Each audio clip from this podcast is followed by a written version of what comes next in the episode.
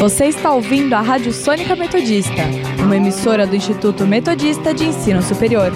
Transmitindo do edifício Delta do campus universitário em Rude Ramos, São Bernardo do Campo. Rádio Sônica Metodista, a rádio da Metô.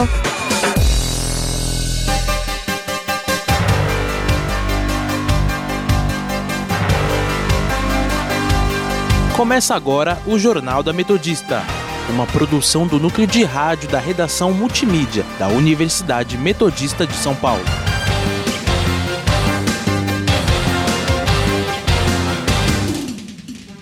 Boa tarde, eu sou Leonardo Cunha. E eu sou Giovanni Rodrigues.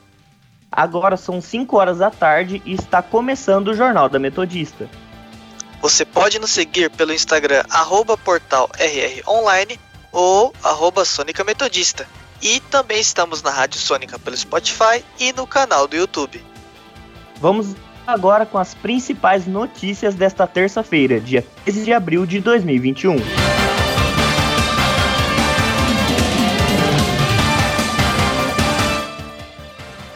CPI da pandemia não pode investigar governadores e prefeitos, diz Secretaria do Senado. 1,5 bilhões de brasileiros estão com segunda dose atrasada, afirma Queiroga. Joe Biden anuncia a retirada das tropas norte-americanas do Afeganistão. Números da Covid-19 no Brasil. E no nosso quadro Giro pela ABC, os principais destaques dos jornais da região.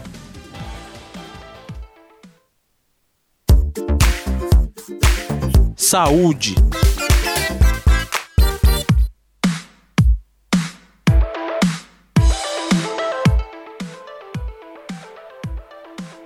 Brasil registra 1.738 mortes por Covid-19 nas últimas 24 horas, segundo o consórcio de veículos de imprensa, atingindo agora mais de 355.031 casos fatais.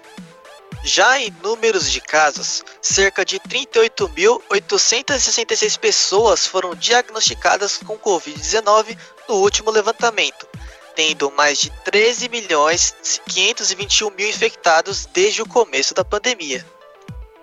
O estado de São Paulo tem 2 milhões 648 mil casos confirmados e mais de 83 mil e 98 óbitos. No último boletim, a região do ABC teve 15 mortes, ultrapassando a marca de 6.573 óbitos desde o início da pandemia. Em números de infecções, foram registrados 565 contaminados nas últimas 24 horas. Sendo assim, mais de 172.793 pessoas já tiveram a Covid-19 na região.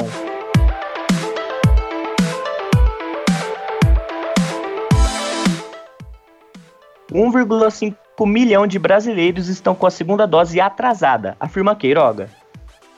O ministro da Saúde, Marcelo Queiroga, também afirmou que o ministério vai emitir uma lista por estado com as pessoas que estão com a segunda dose atrasada. A orientação é que todos que estejam com a segunda dose atrasada vão a um posto de vacinação para completar a imunização.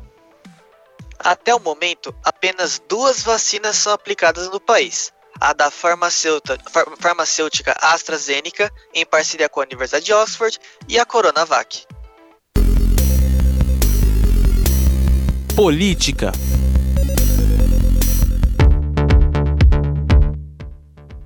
CPI da pandemia não pode investigar governadores e prefeitos, diz Secretaria do Senado.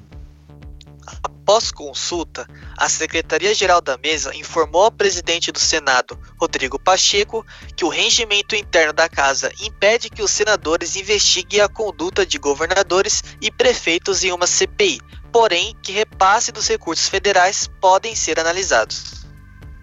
Na semana passada, o ministro do STF, Luiz Roberto Barroso, atendeu a pedido de senadores em uma ação e determinou a instalação da CPI, o que pode ocorrer ainda nesta terça.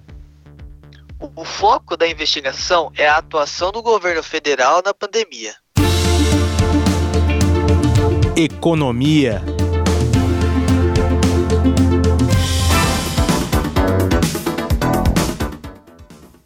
Auxílio emergencial pode sofrer outra prorrogação após o mês de julho, de acordo com analistas. Em pesquisa feita pelo Barômetro do Poder, 54% dos especialistas acreditam que a chance de haver uma prorrogação é alta e 23% classificam como muito alta. O motivo das respostas serem, na maioria, otimistas sobre possíveis parcelas adicionais se deve ao fato dos números da Covid-19 não apresentarem melhoras no país.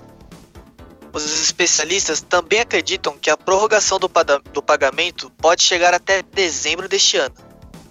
Vale lembrar que o governo pagará a primeira parcela dos beneficiários nascidos em abril a partir de hoje. Internacional.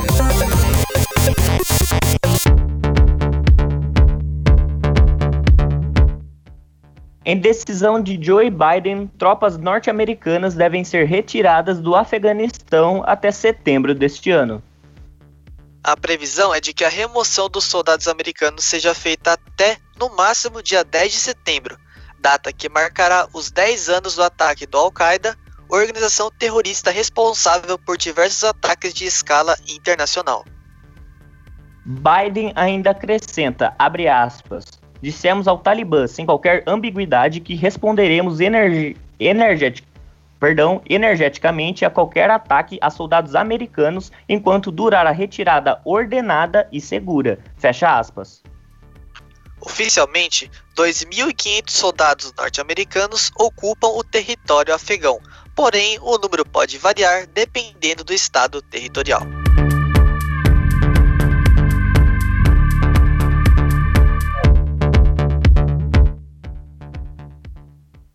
São 5 horas e 6 minutos e vamos agora conferir o nosso giro pelo ABC.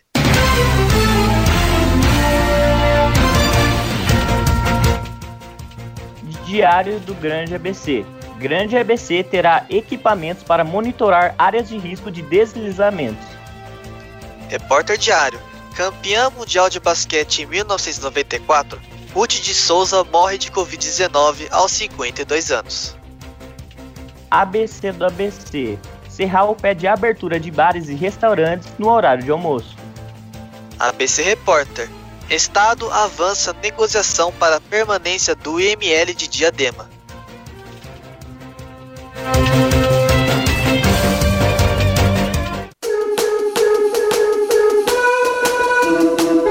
Vacina já.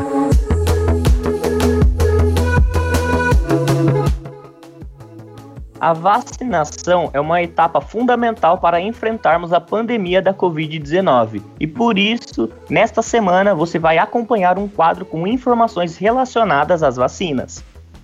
Hoje você vai saber um pouco mais sobre as vacinas utilizadas no Brasil e os planos das prefeituras do ABC para comprar as vacinas.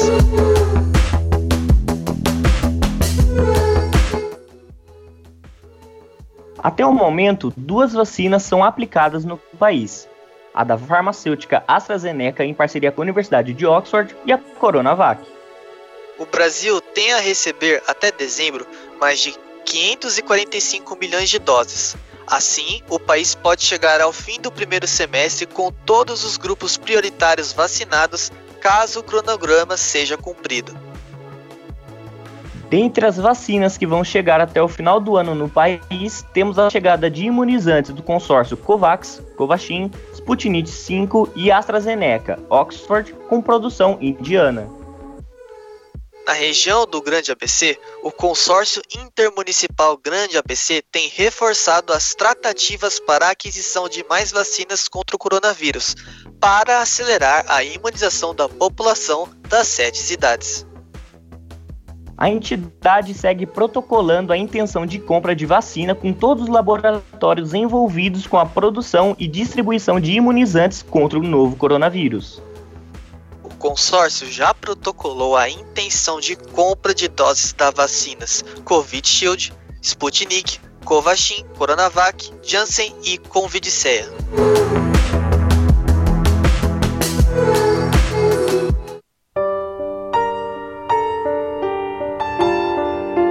Eu me chamo Julia Zatoni, eu tenho 21 anos, eu trabalho na equipe administrativa de um AMA, futura UPA, né? É, os dois são pronto atendimentos de elevado grau de risco. Como vocês devem saber, né? As UPAs elas têm tido um grande grau de leitos de enfermaria e pacientes internados com Covid. A minha segunda dose da vacina eu tomei no dia 1 de março. A vacina ela foi super esperada tanto por mim quanto por todo mundo que trabalha na área da saúde com quem eu converso, né? Além dos colegas da minha equipe. A vacina trouxe pra gente esperança, né, em relação ao vírus, em relação ao nosso próprio contágio, porque a gente continua, óbvio, tomando todas as medidas possíveis, né, para que a gente não contraia o vírus, mas isso deu pra gente um pouco menos de paranoias, digamos assim, né? Porque qualquer sintoma que a gente tinha a gente achava que era o Covid, assim como qualquer outra pessoa normal. A gente vê quem teve caso de Covid depois que tomou a segunda dose da vacina, que trabalhou comigo, os sintomas realmente foram mais leves, né? Os sintomas foram de gripes normal, coriza, um pouco de tosse, mas nada que tivesse o pulmão comprometido, é, a perda de paladar e olfato, né? Com a vacinação, ela praticamente foi inexistente. A vacina foi super importante. É, eu tomei a vacina do Butantan a AstraZeneca, né? Eu sei que ela tá dando uma reação um pouco maior. Eu não tive reação além da dor e do inchaço local, né? Porque a vacina é composta por um líquido que, se você não ficar massageando, e mesmo massageando, ela causa menos uma dor local. Ainda mais por ser uma injeção profunda, né? Então a agulha é bem grande vai bem intramuscular.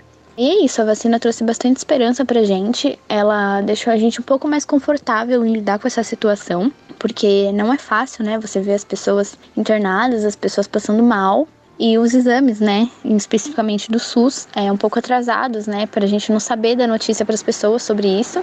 Então, a vacinação ela tá trazendo bastante esperança, né, sem contar que a gente está vendo muito menos casos em idosos.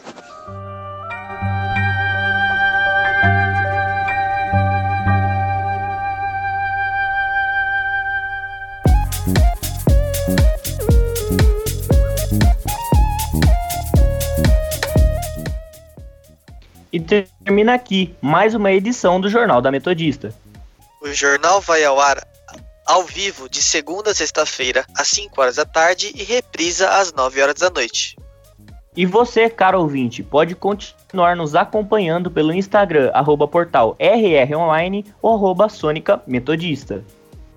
Não esqueça que a Rádio Sônica está na Podosfera. Além do Mixcloud, você pode nos ouvir no Spotify, Deezer, Google Podcasts, Podcast Cast, Radio Public, iTunes, Overcast Castro e no canal da Rádio Sônica no YouTube.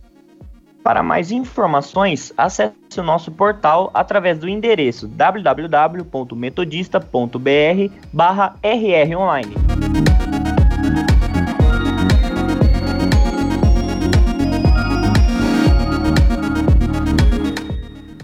Jornal da Metodista teve os trabalhos técnicos de Léo Engelman. A apresentação de Giovanni Rodrigues e Leonardo Cunha. Continuem ouvindo nossa programação e até amanhã.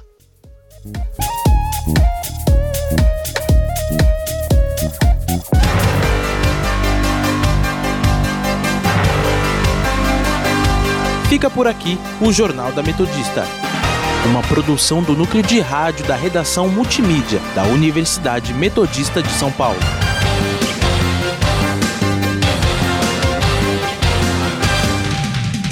Você está ouvindo a Rádio Sônica Metodista, uma emissora do Instituto Metodista de Ensino Superior, transmitindo do edifício Delta do campus universitário em Rude Ramos, São Bernardo do Campo. Rádio Sônica Metodista, a rádio da Metô.